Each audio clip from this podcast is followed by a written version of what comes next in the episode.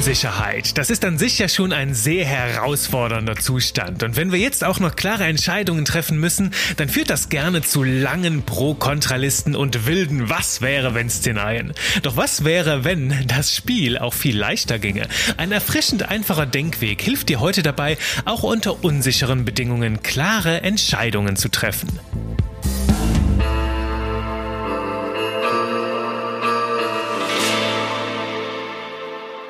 Die heutige Story trägt den Namen Ein wackeliger Aufstieg und führt uns ins wunderbare Sizilien.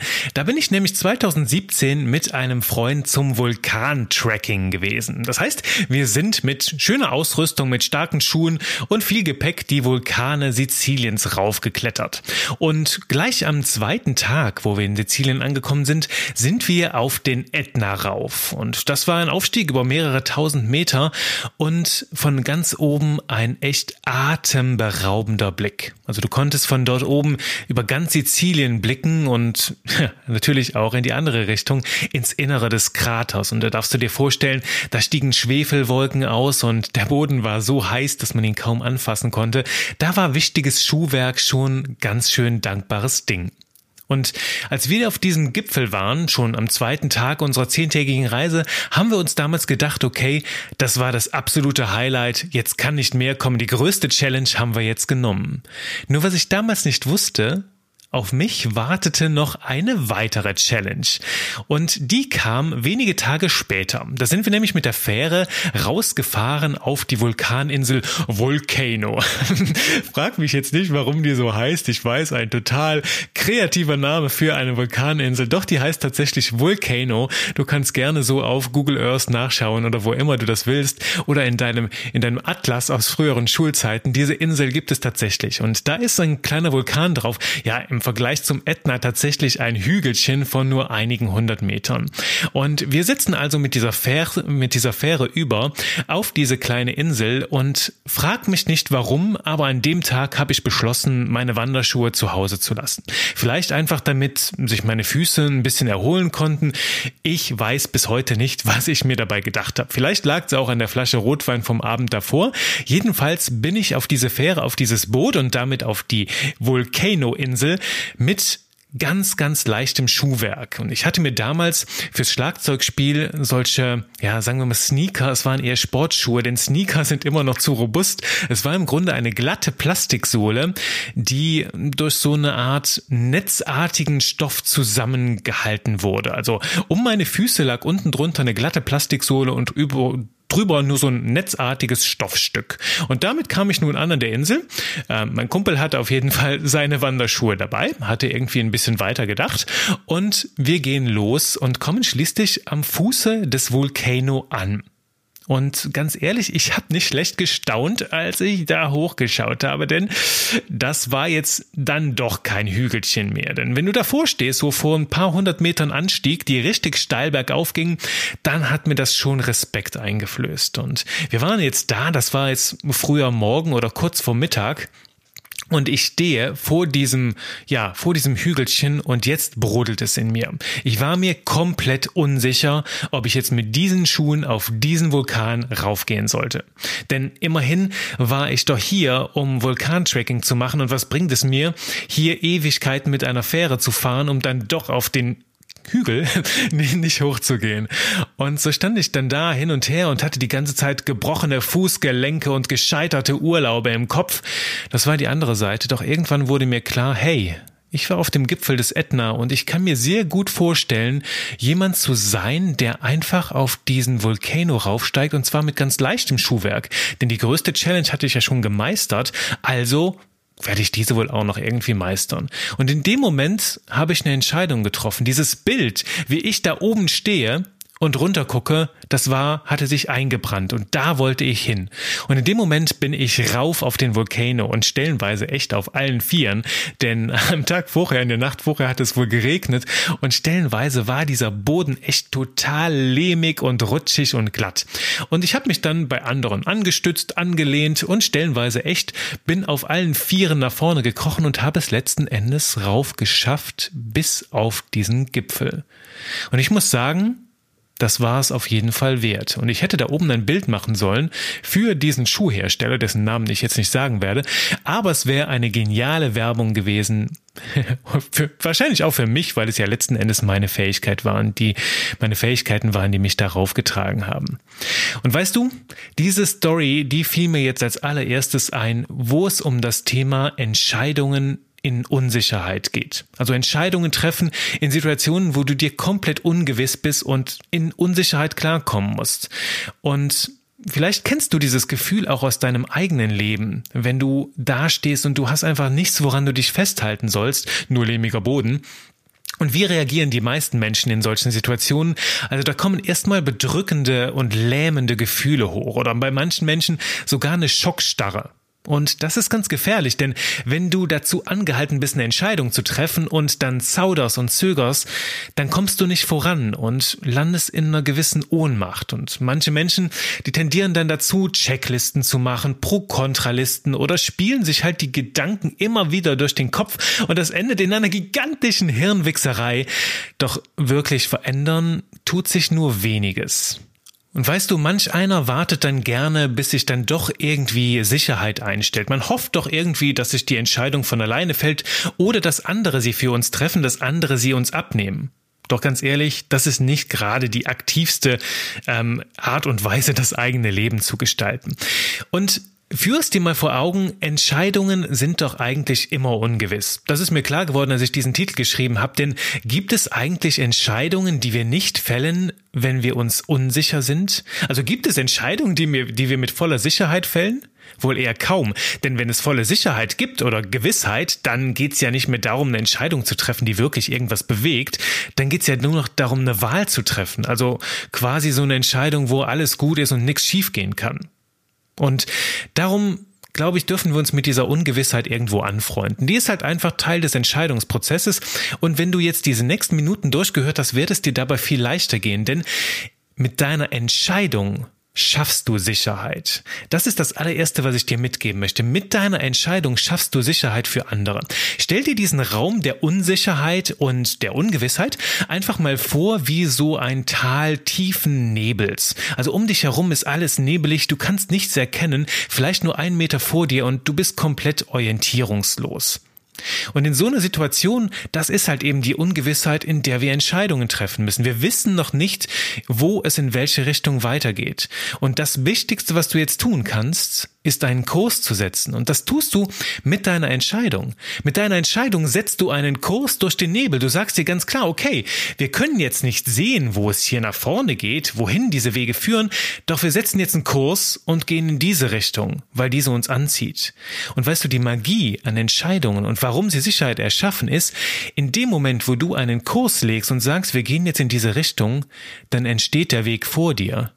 Das ist auch ein bisschen so, als würdest du einen Weg in tiefes Urwaldterrain schlagen. Also alles ist zugewachsen, du weißt gar nicht, wohin es gehen soll. Du, du, doch du sagst, ich lege jetzt diesen Kurs fest und ich gehe dahin. Und in dem Moment, wo du dann dir diesen Weg frei machst, dann entsteht der Weg vor deinen Füßen. Und das ist die Magie von Entscheidungen, denn es geht nicht unbedingt darum, einen Weg zu finden, sondern es geht darum, Wege zu schaffen. Und das tust du mit einer ganz klaren Entscheidung.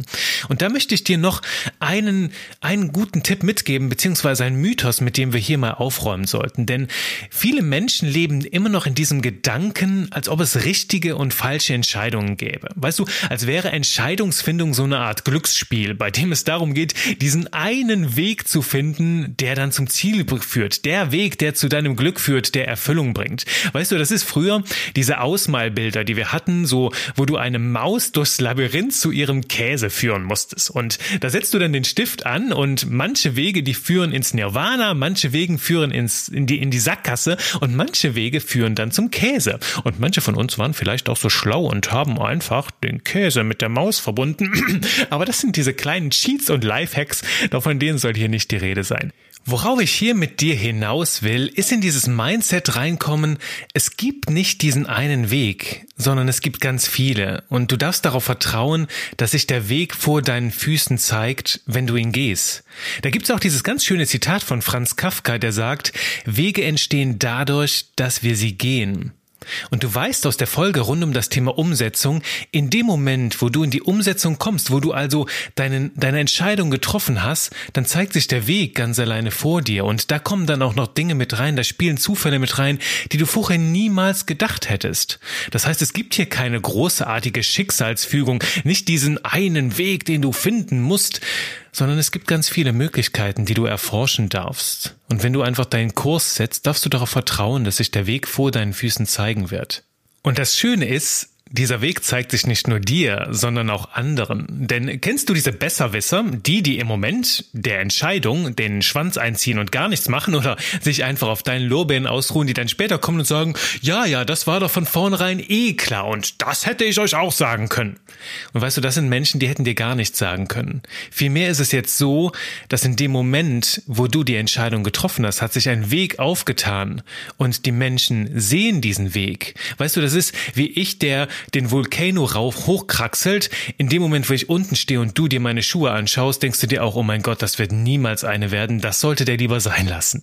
Doch in dem Moment, wo du mich dann gesehen hättest, wie ich da auf allen vier in diesen Berg raufkraxle, in dem Moment hättest du gesagt, ja, na, wenn du das so machst, ja klar, dann kann das gelingen. Und das hätte ich dir ja auch sagen können. Und weißt du, im Grunde genommen, wenn du solche Sprüche hörst, ist das ein Kompliment für dich. Es ist ein Zeichen dafür, dass du einfach brillante Arbeit geleistet hast. Denn andere können den Weg jetzt auch sehen, können sich gar nicht mehr anders vorstellen, wie die Welt wäre, wenn es sie nicht gäbe. Weil dieser Weg so offensichtlich erscheint, dass die Entscheidung für sie von vornherein klar war. Aber es gab nicht von Anfang an diese eine Entscheidung. Die hast du gebaut. Du hast die Entscheidung getroffen und hast damit den Weg zu diesem Ziel gebaut und es erst möglich gemacht. Du hast dafür gesorgt, dass in Zeiten der Unsicherheit, der Ungewissheit Klarheit und Sicherheit reinkommen, dadurch, dass du dich für einen Kurs entschieden hast. Und jetzt kommt die Krux. Wie geht das? Wie entscheidest du dich? Wie gelingt es dir spielend einfach, diese Entscheidung zu treffen in der Unsicherheit? Ich sag's dir jetzt, stell dir eine klare Frage. Was wird die Entscheidung aus dir machen? Zu was für einem Menschen wirst du, wenn du so oder so entscheidest? Und möchtest du das für dich? Male dir das aus, also wozu wird dich diese Entscheidung auf Identitätsebene machen? Male dir dieses Bild mit all deinen Sinnen, mit deiner Fantasie, mit deiner Vorstellungskraft aus und überlege, prüfe für dich, will ich das wirklich? Ist das die Art und Weise, wie ich wahrgenommen werden möchte, wie ich wirken möchte?